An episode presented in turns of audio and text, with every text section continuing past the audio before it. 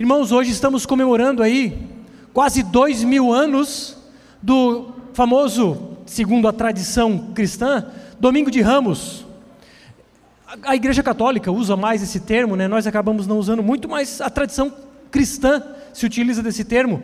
E eu quero ler brevemente uma passagem que fala lá em Lucas 19, 36. À medida que Jesus avançava, as pessoas estendiam as suas capas no caminho. E quando Jesus se aproximava da descida do Monte das Oliveiras, toda a multidão dos discípulos começou com muita alegria a louvar a Deus em alta voz por todos os milagres que tinham visto. Diziam: Bendito é o Rei que vem em nome do Senhor, paz no céu e glória nas alturas. Jesus estava entrando em Jerusalém. E ele estava entrando, era um caminho de morte, mas essa morte traria vida, e por isso estamos aqui. Estamos aqui, irmãos, não para nos entristecer no velório de Cristo, estamos aqui para celebrar a vitória sobre a morte. E hoje é o começo da nossa celebração do próximo fim de semana. Vá ao retiro. Nós vamos ter momentos impactantes naquele lugar. Nós vamos ter então uma celebração de Páscoa que começa na sexta e vai até domingo à noite. Se você já se inscreveu para o retiro, saiba que o retiro termina domingo à noite aqui. Há uma programação que começa sexta pela manhã, correto? Almoço lá e até domingo almoço lá, mas nos encontramos domingo à noite aqui. Você tem 30 minutos, não, uma hora para decidir em, pra, por ir no retiro. Ao final você vai conversar com a Gabi ou com o Dudu. Ainda dá tempo, não fique de fora. Mas, dentro da série ainda, Filhos Amados, Utilizamos esse livro, Aconselhamento a partir da cruz, como guia, como direcionamento. Não pregamos no livro, pregamos nas Escrituras. E hoje vamos falar sobre relacionamentos curados. E para falar sobre esse tema, vamos falar lá em 1 João capítulo 4, versos 7 ao 12. Acompanhe na tela comigo. O texto bíblico diz assim: Amados, amemo-nos uns aos outros, porque o amor procede de Deus. E todo aquele que ama é nascido de Deus e conhece a Deus. Quem não ama não conhece a Deus, porque Deus é amor. Nisso se manifestou o amor de Deus em nós, em haver Deus enviado o seu Filho unigênito ao mundo para vivermos por meio dele. Nisso consiste o amor, não em que nós tenhamos amado a Deus, mas em que Ele nos amou e enviou seu Filho como propiciação pelos nossos pecados. Amados, se Deus nos amou de tal maneira, nós também devemos amar uns aos outros. Nunca ninguém viu Deus. Se amarmos uns aos outros, Deus permanece em nós e seu amor é em nós aperfeiçoado. Baixe sua cabeça, vamos orar novamente. Deus, tu és maravilhoso. Tu, Deus Pai, o Criador dos céus e da terra, a ti bendizemos. E agradecemos porque enviaste o teu Filho, Senhor Jesus. Obrigado porque obedeceste até o fim e obrigado porque quando subiste, enviaste o Espírito Santo, que em nós habita, nos santificando integralmente. Obrigado, Espírito Santo de Deus. E eu te peço, para que a palavra ministrada hoje não seja a palavra meramente de sabedoria humana, mas a palavra que o teu Espírito nos conduz para essa igreja local, que então sejamos transformados e venhamos a frutificar segundo a tua boa vontade, e que eu seja meramente um instrumento que aponta a glória ao nosso Deus Trino em nome de Jesus. Amém. Se der para aumentar o meu retorno, agradeço. Irmãos, quero fazer um convite a vocês. Vamos refletir sobre como estão os nossos relacionamentos? Reflita, pense. Como você se relaciona com a sua esposa, esposo? Como você se relaciona com os irmãos da igreja? Com os colegas de trabalho, com os filhos, com os pais, com o primo, com o vizinho? como são os seus relacionamentos. E nisso eu te pergunto: são relacionamentos saudáveis?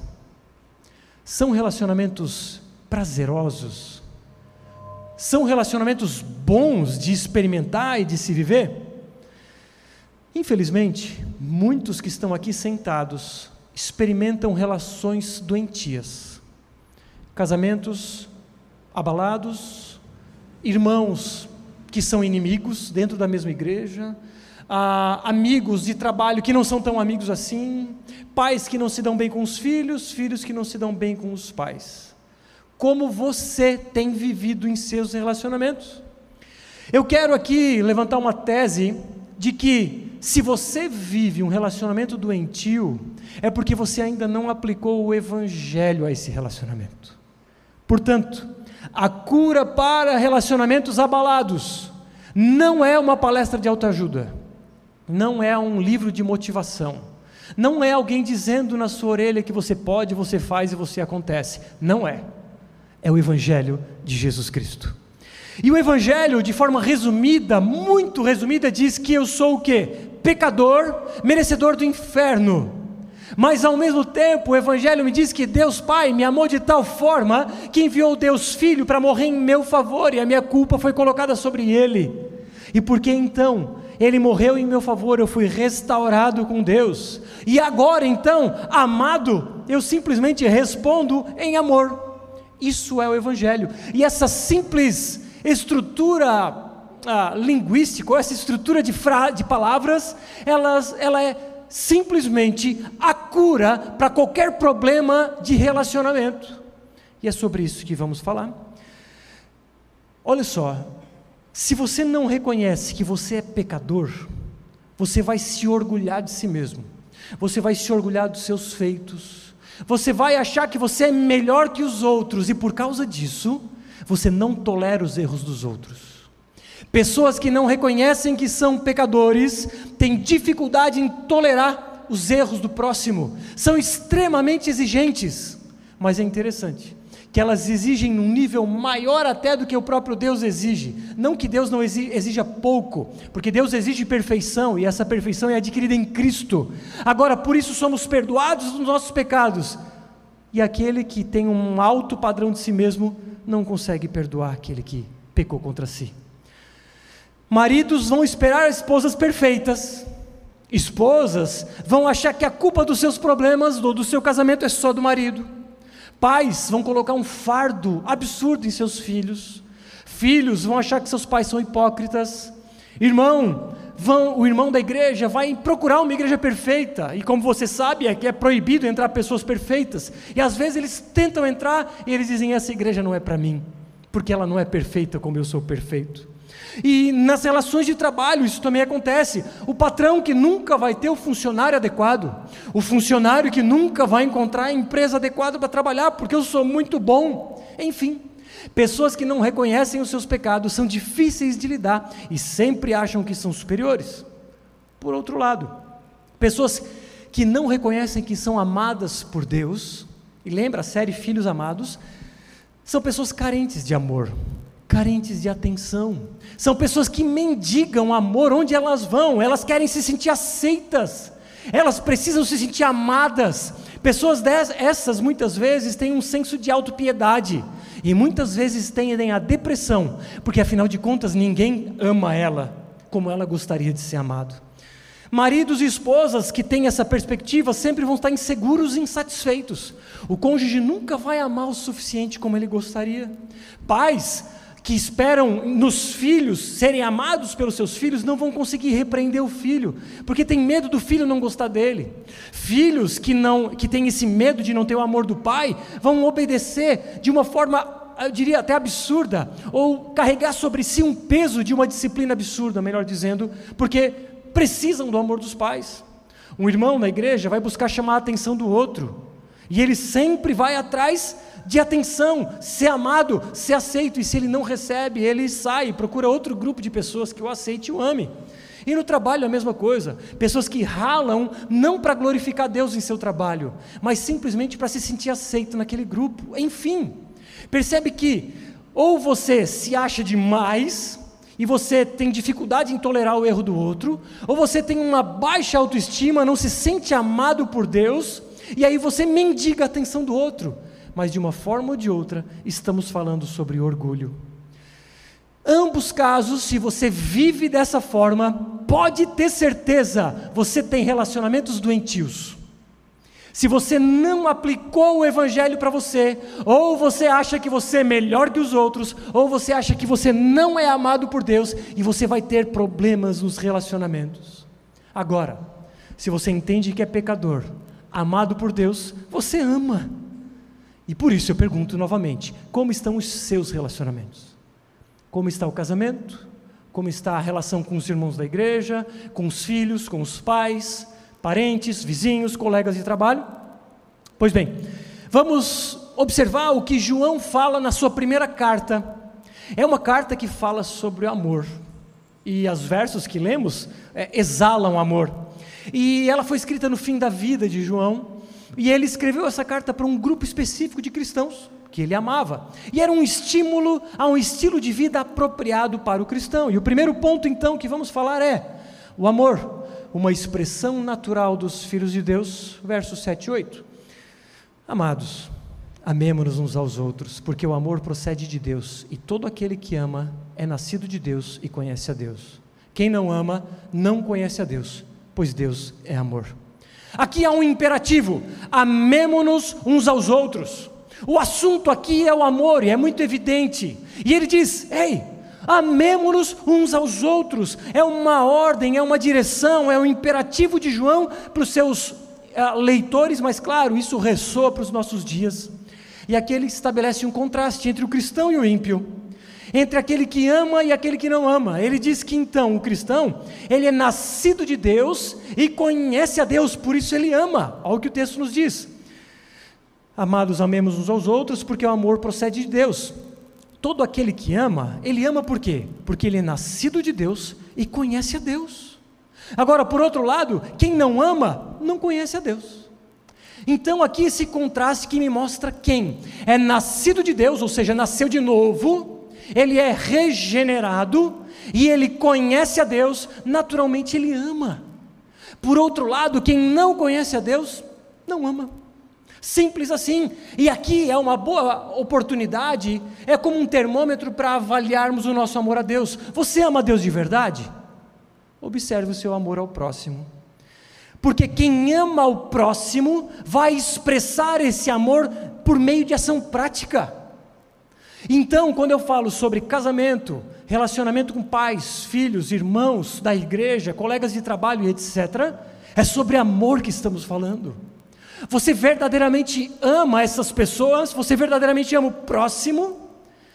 Talvez você tenha dificuldade de amar, ou porque você não nasceu de novo, você não foi transformado, ou porque você não conhece a Deus, e uma coisa está intimamente relacionada à outra.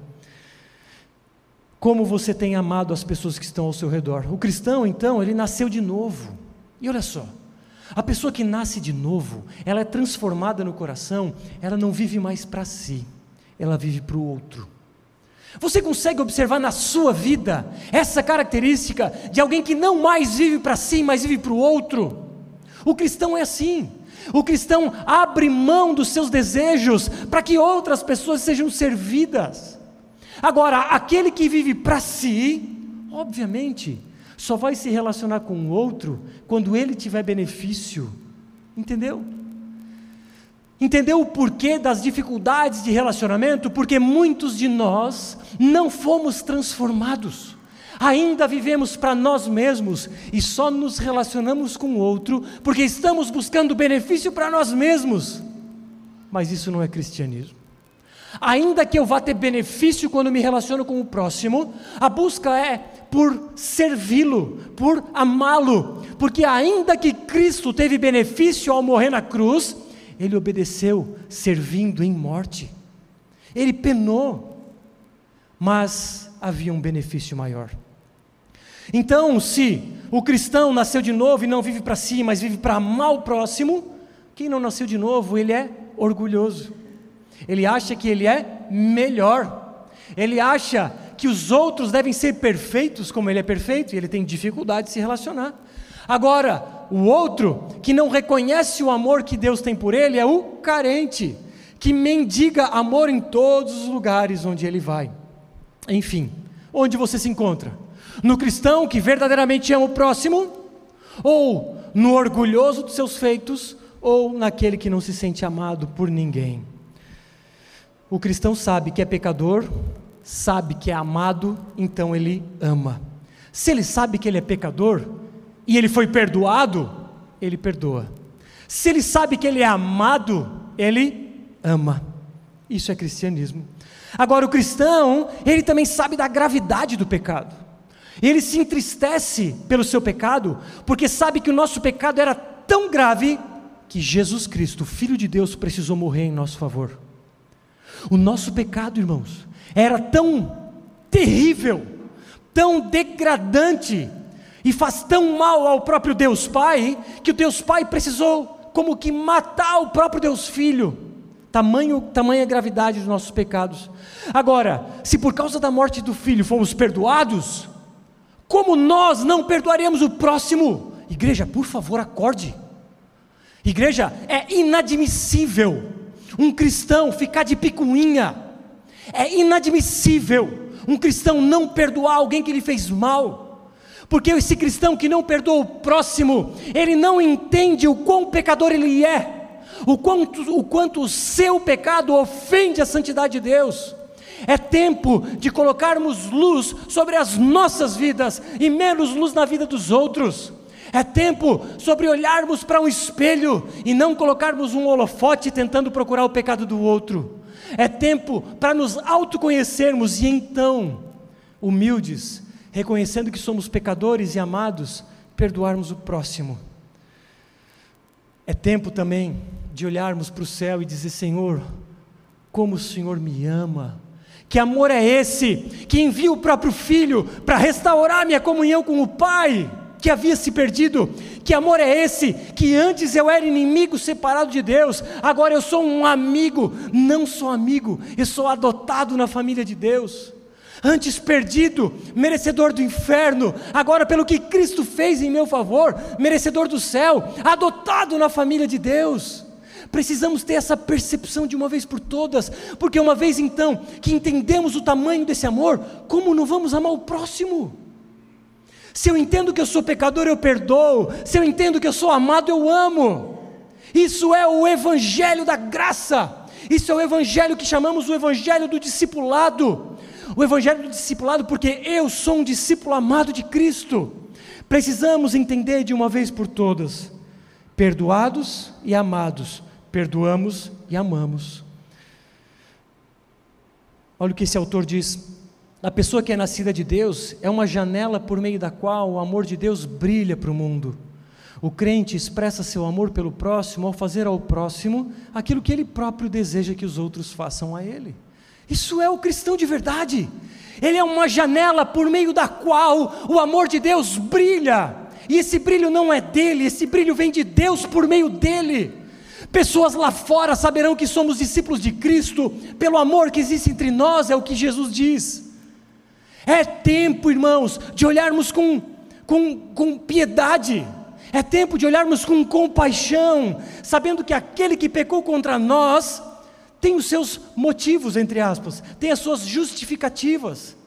Não que estamos buscando justificá-lo, porque não é nossa função, mas precisamos nos colocar na pele dele e perdoá-lo, porque ele é um ser humano falho como qualquer um de nós. Ao mesmo tempo, de uma vez por todas, precisamos olhar para um Deus Pai que nos ama tão profundamente, que nos leva a respondermos em amor um para com o outro. Agora, como avaliamos o nosso amor a Deus? Avaliando o nosso amor ao próximo. E por isso eu te pergunto: como está a sua disposição em servir ao próximo? Ah, pastor, eu dou uma cesta básica a cada dois meses. Ô, oh, pastor, eu faço muito.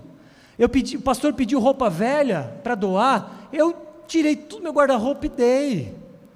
Irmãos, a igreja fez um favor para ti, na verdade. Amar o próximo é sobre olhar quanto tempo você gasta amando o próximo. Amar o próximo é observar o quanto dos seus recursos financeiros efetivamente estão abençoando o próximo. Observe a si mesmo e veja o quanto você investe do seu tempo e do seu dinheiro na vida do próximo. Aí você vai ter uma noção do quanto você ama a Deus, porque naturalmente quem ama a Deus ama o próximo. Amar o próximo não é um fardo. Amar um próximo é uma expressão de gratidão, é uma resposta àquele que me amou primeiro. Boas ações não devem ser tomadas simplesmente por um alívio de consciência.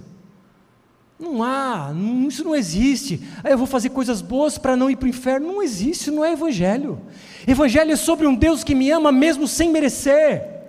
É um Deus que me ama não pela minha performance, mas é um Deus que me amou antes da fundação do mundo e eu respondo em amor. A minha motivação então para amar o próximo nos meus relacionamentos é o Evangelho. Por isso, repito, o Evangelho é a cura para todos os nossos relacionamentos. Talvez você esteja patinando em diferentes áreas. Talvez seja casamento. Talvez você não consiga firmar com alguém. Talvez você tente com um, tente com outro, com uma, com a outra e nada dá certo. Você precisa aplicar o Evangelho. Talvez sua relação com o filho não seja boa. Aplica o Evangelho. Talvez você não consiga se conectar com os irmãos da igreja. Aplica o Evangelho. E assim por diante. O amor que Deus tem por nós. Verso 9 e 10. Nisso se manifestou o amor de Deus em nós, em haver Deus enviado o seu Filho unigênito ao mundo, para vivermos por meio dele. Nisso consiste o amor, não em que nós tenhamos amado a Deus, mas em que Ele nos amou e enviou seu Filho como propiciação pelos nossos pecados. Pecadores, separados de Deus, inimigos de Deus, a Bíblia diz que éramos filhos da sua ira. Olha o peso dessa declaração. A Bíblia diz que nós éramos filhos da ira de Deus, destinados ao inferno. E você pode pensar, puxa, que exagero. Eu não mato, não roubo, não uso drogas, não faço mal para ninguém. Eu mereço o céu. Irmãos, você sabe que você é pecador e eu também sei que eu sou. E Deus é santo, portanto, Ele não tolera pecados.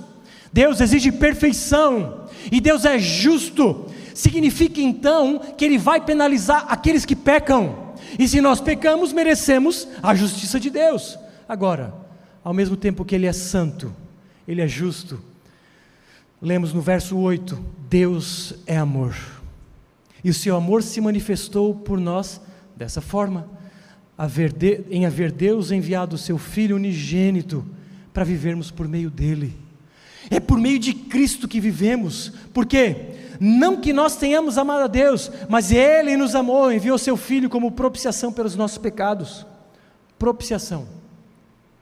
Deus retirou a sua ira daqueles que mereciam. Isso é propiciação. Desculpa. Nós merecíamos a ira de Deus, e Ele tira a mão, Ele alivia e coloca a sua ira sobre outro, sobre Cristo Jesus. Na cruz do Calvário, isso nós vamos mergulhar na semana que vem, no retiro. Na cruz do Calvário, Jesus Cristo levou sobre si a ira santa de Deus Pai. Ele agonizou naquela cruz dizendo: Deus meu, Deus meu, por que me abandonasse? E nós, como temos respondido a esse amor, aquele que suportou sobre si a ira de Deus Pai, aquele que teve a sua vida dilacerada, todo o seu sangue tirado do seu corpo até sua última gota, e pior, não só a humilhação de homens, mas sobre si levou a ira santa de Deus Pai. Como nós temos respondido esse amor? Um amor que definitivamente nós não merecemos. É um amor que Paulo diz aos Efésios: antes da fundação do mundo, Deus nos escolheu. Que amor é esse? Deus não previu e viu que o, o Joãozinho ia ser bom. Ah, o Joãozinho é bom, então eu vou amar. Não! Deus não é um Deus que reage, Deus é um Deus que age. E Ele, antes da fundação do mundo, nos escolheu, nos separou, nos amou. E Ele nos escolheu nele para sermos santos e irrepreensíveis diante dEle. Em amor, nos predestinou para Ele, para sermos adotados como seus filhos, por meio de Jesus Cristo, segundo o propósito de Sua vontade. Antes da fundação do mundo, Ele nos predestinou para sermos seus filhos e no tempo oportuno nos adotou. Tudo isso para o louvor da glória de Sua graça, que Ele nos concedeu gratuitamente no amado. É de graça, irmãos. É de graça esse amor. Você não precisa subir de joelhos o monte. Você não precisa rolar no lodo. Você não precisa rezar ah, aquilo ou aquilo outro. Você não precisa fazer nada a não ser estender mãos vazias e receber desse amor. É, receber do amor de Cristo é um mendigo que não tem nada a oferecer a não ser mãos vazias e receber do alto. Isso é o amor. Esse é o verdadeiro evangelho do discipulado, que te chama para ser um discípulo de Cristo, que diz: Tu és um filho amado de Deus. Agora a nossa resposta é estender mãos vazias, nos levantar e sermos instrumentos para que outros também sejam e sintam-se amados. Ele nos perdoou, irmãos. Como é que vou ser orgulhoso? Se Ele me perdoou, eu vou ser compassivo com o próximo. Se Ele me ama, como é que eu vou ser carente de amor? O Criador do universo me ama. O Deus que, que, que controla toda a sua criação com a palavra do seu poder me ama. Vou ser carente de amor e vou mendigar amor do outro? Jamais. Se o Criador dos céus e terra me ama. E esse amor dele, irmãos, é um amor sem ressalvas. O amor de Cristo por nós, ele foi até o fim. Jesus não se entregou pela metade. Jesus não disse, eu não vou morrer, eu só quero sofrer um pouco. Jesus foi até o fim. Como nós não iríamos até o fim também? Mas nós, muitas vezes imaturos, queremos o nosso Salvador, Jesus, que vai me levar para o céu mas não queremos o nosso Senhor, que é dono de nossas vidas. Muitas vezes nós imaturos queremos o paizinho querido que me carrega no colo e me faz girar como uma criança, igual aquela música canta, mas nós não queremos servir o Criador e dono do universo. Muitas vezes nós queremos as bênçãos, mas não queremos abençoar. Queremos o noivo, somos a noiva, enquanto ele não vem, vamos nos divertir com prostituição? Que acham? De flertarmos com outros affairs, que acham enquanto Jesus não vem a gente flertar com coach, que acham de enquanto Jesus não vem a gente flertar com, sei lá, com festa gospel, que acha de a gente flertar com muitos affairs que têm roubado, tirado o Cristo da Santa Igreja. Como você tem respondido? Terceiro e último ponto a nossa resposta de amor ao próximo. Amados, se Deus nos amou de tal maneira, nós também devemos amar uns aos outros. Nunca ninguém viu Deus. Se amarmos uns aos outros, Deus permanece em nós e o seu amor é em nós aperfeiçoado. O que, que ele nos diz? Nos amou de tal maneira. Certamente você se lembra de João 3,16. Que Deus nos amou de tal maneira que entregou o próprio Filho e esse verso é uma referência ao Evangelho de João, o mesmo autor, e é uma referência à ação de Cristo, vir para a terra, morrer e ressuscitar. Agora, o texto nos diz que o amor de, entre nós é uma resposta a esse amor que nos amou primeiro. Vamos ao texto de novo. Se Deus nos amou de tal maneira, nós também devemos responder, amar uns aos outros. Ninguém nunca viu Deus. Se amarmos uns aos outros, Deus permanece em nós e seu amor é em nós aperfeiçoado. Ele diz que ninguém viu a Deus porque Deus é espírito. Agora, se Deus é espírito e ninguém pode vê-lo, as pessoas veem Deus por meio do nosso amor. Entende? O nosso amor é uma forma das pessoas enxergarem a Deus. Outro autor diz: o amor humano é uma resposta ao amor divino. Nós amamos porque Deus nos amou. É a visão de seu amor que desperta em nós o desejo de amá-lo como ele nos amou primeiro e de amar o nosso próximo como ele ama. Então, irmãos, é quando reconhecemos o quanto somos amados, perdoados apesar dos nossos pecados, que nós respondemos em amor, que nós correspondemos esse amor a Deus e ao próximo. Esse amor, então, irmãos, ele deve nortear os nossos relacionamentos. Se Jesus morreu por sua, por sua noiva, a Bíblia diz que eu, se necessário, preciso morrer pela minha esposa. Entende? O que é aplicar o Evangelho aos nossos relacionamentos? É eu morrer para mim mesmo para satisfazer a minha esposa. É eu morrer para minhas vontades, para beneficiar os meus filhos naquilo que é bom. É eu morrer para as minhas vontades, para beneficiar a família de Deus, pela qual Ele próprio morreu como eu não morreria um pouquinho para mim, para servir aqueles que estão caminhando junto comigo? Esse amor é a nossa motivação. Amar não é um fardo, irmãos. Amar é uma resposta. E 1 João 4, 20 e 21 diz assim: desculpa, cadê? Aqui. Se alguém disser, amo a Deus, mas odiar o seu irmão, esse é mentiroso. Pois quem não ama o seu irmão a quem vê, não pode amar a Deus a quem não vê. E o mandamento que dele temos é esse: quem ama a Deus que ame também o seu irmão. Se você diz que ama a Deus e odeia o seu irmão, você é mentiroso. Porque a Bíblia me diz que ninguém pode amar o irmão a quem vê, se não amar a Deus a quem não vê. Você, se ama a Deus, naturalmente você vai amar o seu irmão. Eu não estou dizendo com isso que você não vai se irritar, que você não vai, às vezes, falar até o que não deve. Nós somos carne também. E nós muitas vezes nos excedemos. É fato. Se eu também perdoo o próximo, em alguma medida, tudo bem, eu entendo. Poxa, eu também sou carne, e aquela hora que Fulano falou aquilo de mim, eu não aguentei e falei o que não devia. Mas o que importa é que eu reconheci o meu erro, pedi perdão e nós nos, nos uh, corrigimos a nossa relação. Então, irmãos, a nossa resposta é sempre de generosidade, de acolhimento, de serviço, de perdão. Isso é amor. E concluo, desculpa. Irmãos, Deus poderia fazer inúmeras exigências de nós. Ele poderia dizer: olha, vá andando até aquela cidade vizinha, três vezes por mês, para pagar os teus pecados. Ah, dê, ah, sei lá, tanto de dinheiro para a igreja, para abençoar a obra. E se você fizer tudo isso, você vai para o céu. Ele não falou nada disso. Isso são homens que inventam histórias para manipular pessoas. Deixa eu lhe alertar. Talvez você tenha sido manipulado por pessoas inescrupulosas, que têm aparência de santidade, aparência de piedade, com uma linda eloquência, manipulando nós, ignorantes na palavra.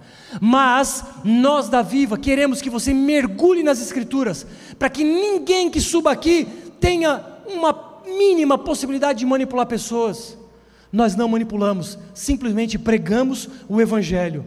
E como Cristo disse, ou melhor, nas entrelinhas, que Ele nos ama, não com base na nossa performance, mas com base na eternidade passada, que Ele decidiu nos amar, isso é graça e nós respondemos: Senhor, como podemos te obedecer? Ele diz o quê? Ame a mim, ame ao próximo. Essa é a nossa resposta. Portanto, essa é a resposta de amor que deve nortear os nossos relacionamentos. E eu finalizo com algumas aplicações. Aplique o Evangelho em todas as suas relações. Se você, no seu casamento, acha que você é muito bom para sua esposa ou para o seu esposo, experimente olhar para si mesmo. Experimente olhar para os seus pecados, seus pensamentos, suas ações, suas negligências. Facilmente você vai olhar sua esposa ou esposo com outros olhos. Por outro lado, se você não se sente amado, se você se sente rejeitado, se o, seu, o amor da sua esposa ou esposo nunca é suficiente, olhe para aquele que é a fonte verdadeira e suficiente de amor. Se você não for satisfeito no amor de Cristo, nada vai te satisfazer. Você vai buscar de esposa em esposa, de esposo em esposo, de relacionamento em relacionamento, porque a única fonte fidedigna, eficiente de amor é o próprio Deus. Enquanto Ele não for a sua fonte de amor, você vai mendigar amor num relacionamento, no outro e assim por diante. E então, reconhecendo que sou pecador, reconhecendo que eu sou amado, o que, que eu vou fazer no meu casamento? Eu vou amar, eu vou servir, eu vou viver pela minha esposa e, se necessário, morrer. Não somente a morte física, mas talvez morrer um pouquinho por dia você está disposto a aplicar o Evangelho sobre o seu casamento? Perdoe o seu cônjuge. Bote uma pedra no passado e recomece algo novo, agora norteado pelo Evangelho. Perdoando quem precisa ser perdoado e amando. Não, não se sentindo carente do amor, porque Jesus te ama, Deus Pai te ama. Agora ame. Saia, seja então uma fonte de amor e não mais um sanguessuga de amor. Relação com filhos. Se você acha que você é muito bom, você vai botar um fardo pesado nos seus filhos. E se você não se acha amado por Deus, você vai ah, não vai repreender os seus filhos, não vai discipliná-los. Experimente colocar o Evangelho. O Evangelho vai te fazer equilibrado.